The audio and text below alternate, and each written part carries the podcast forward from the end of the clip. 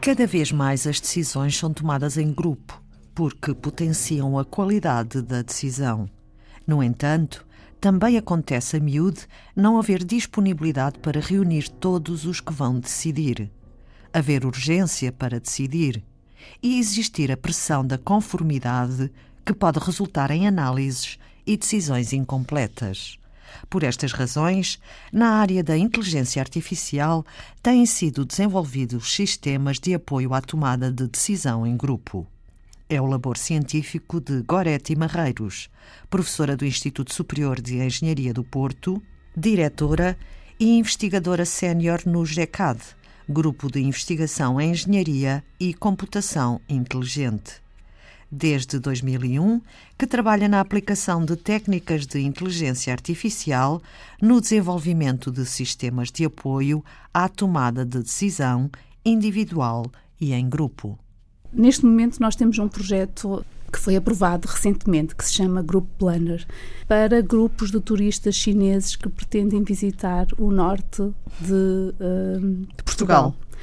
Esse tipo de turistas tem características culturais, eh, sociais e afetivas muito particulares. É isso que nós pretendemos um, estudar. Nos modelos que nós uh, desenvolvemos, o que nós usamos são um, agentes de, de, sistemas multiagentes, onde cada decisor é apoiado por uma dessas entidades virtuais, que é modelada de acordo com as características do decisor que está a apoiar, e nessas características estamos a incluir um, componentes emocionais, componentes sociais, como por exemplo o estilo de comportamento uh, da literatura, nós podemos uh, analisar que nem todos nós temos o mesmo tipo de, de, de comportamento.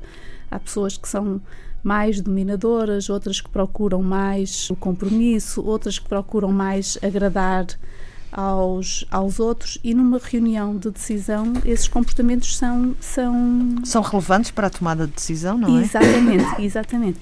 E são essas características que nós com que nós dotamos os nossos uh, os nossos agentes. Portanto, e o agente o que vai fazer não é substituir o decisor humano. Portanto, a sua tarefa é apoiar o decisor que representa. Portanto, ele tem que perceber as intenções, as preferências do seu uh, decisor e depois no processo de negociação que vai decorrer tem que o apoiar uh, da melhor forma, portanto tem que representar os seus interesses da melhor forma. Goretti Marreiros tem interesse particular na capacidade de argumentação porque a capacidade de uh, argumentar, expressar o nosso raciocínio é uma característica muito humana. É aquilo que nos permite explicar aos outros. Uh, o nosso ponto de vista com argumentos, não é? Exatamente. Portanto, usar argumentos para os convencer de, de, de, de, determinada, de uma vantagem de uma determinada uh, decisão ou da desvantagem de uma outra decisão e da razão pela qual não deve ser escolhida.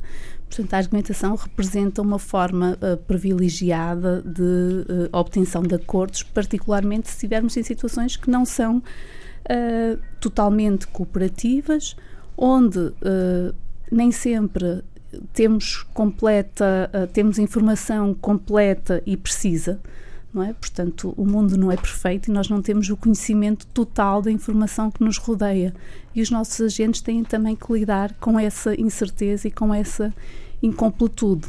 Portanto, essa é uma das grandes características do trabalho. Portanto, os nossos agentes e os nossos humanos, portanto, os nossos decisores, vão ter que uh, comunicar.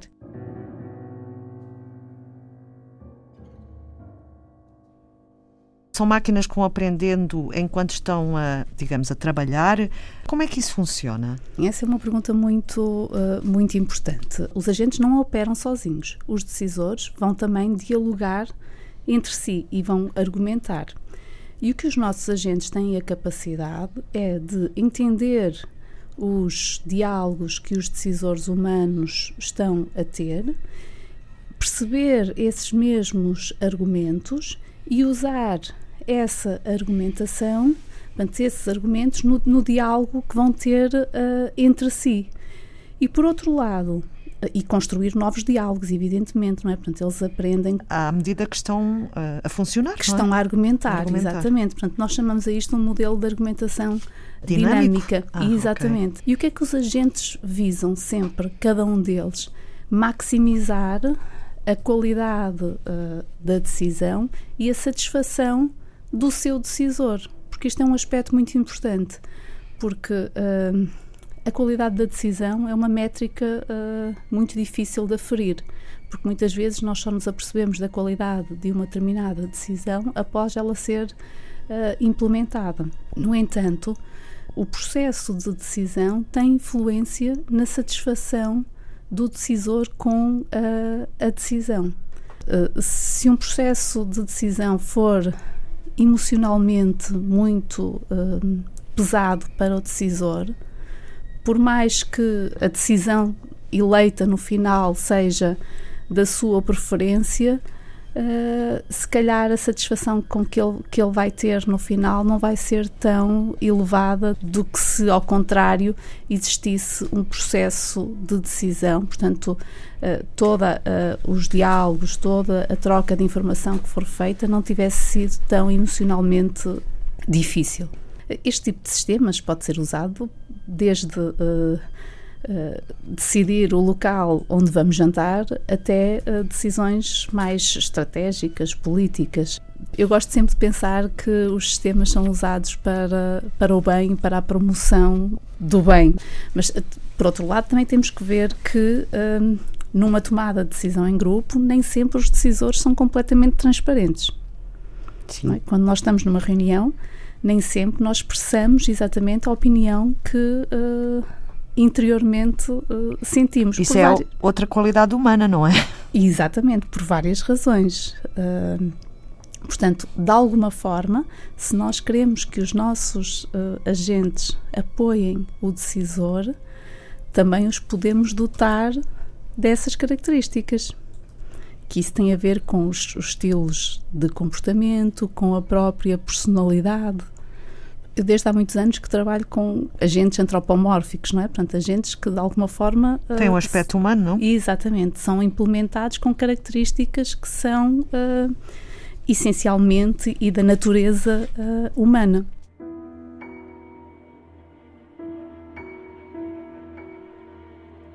Como é que será daqui a 100 anos o mundo híbrido com humanos e robôs? Aos meus alunos de, de mestrado costumo ter conversas um bocadinho filosóficas com eles sobre esse, uh, sobre esse assunto. Ainda outro dia estávamos a falar de, de profissões que pura e simplesmente desapareceram, não é? Eu falei-lhes da Blockbuster, onde nós íamos alugar uh, vídeos, vídeos. Para, para, ver em casa. Isso não foi assim há tanto tempo. Pelo menos a mim não me parece assim há tanto tempo, mas... Uh, é? desapareceu completamente.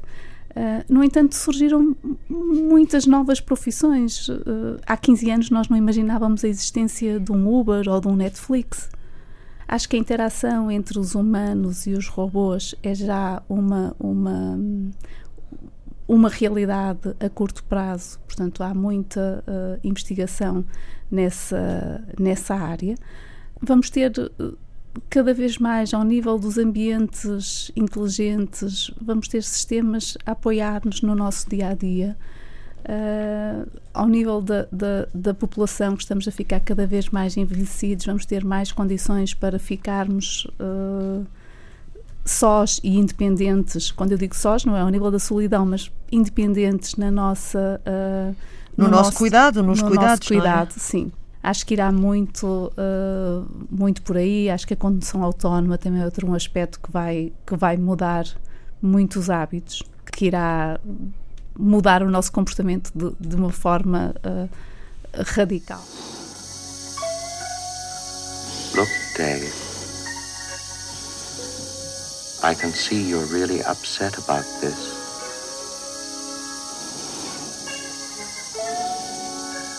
I honestly think you ought to sit down calmly, take a stress pill and think things over.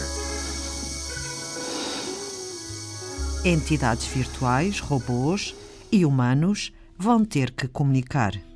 O objetivo do trabalho que está a ser desenvolvido passa sempre por melhorar a qualidade da tomada de decisão, bem como a capacidade do grupo para alcançar um consenso. Escutamos Goretti Marreiros, professora do Instituto Superior de Engenharia do Porto, diretora e investigadora sénior no GECAD, o grupo de investigação em engenharia e computação inteligente.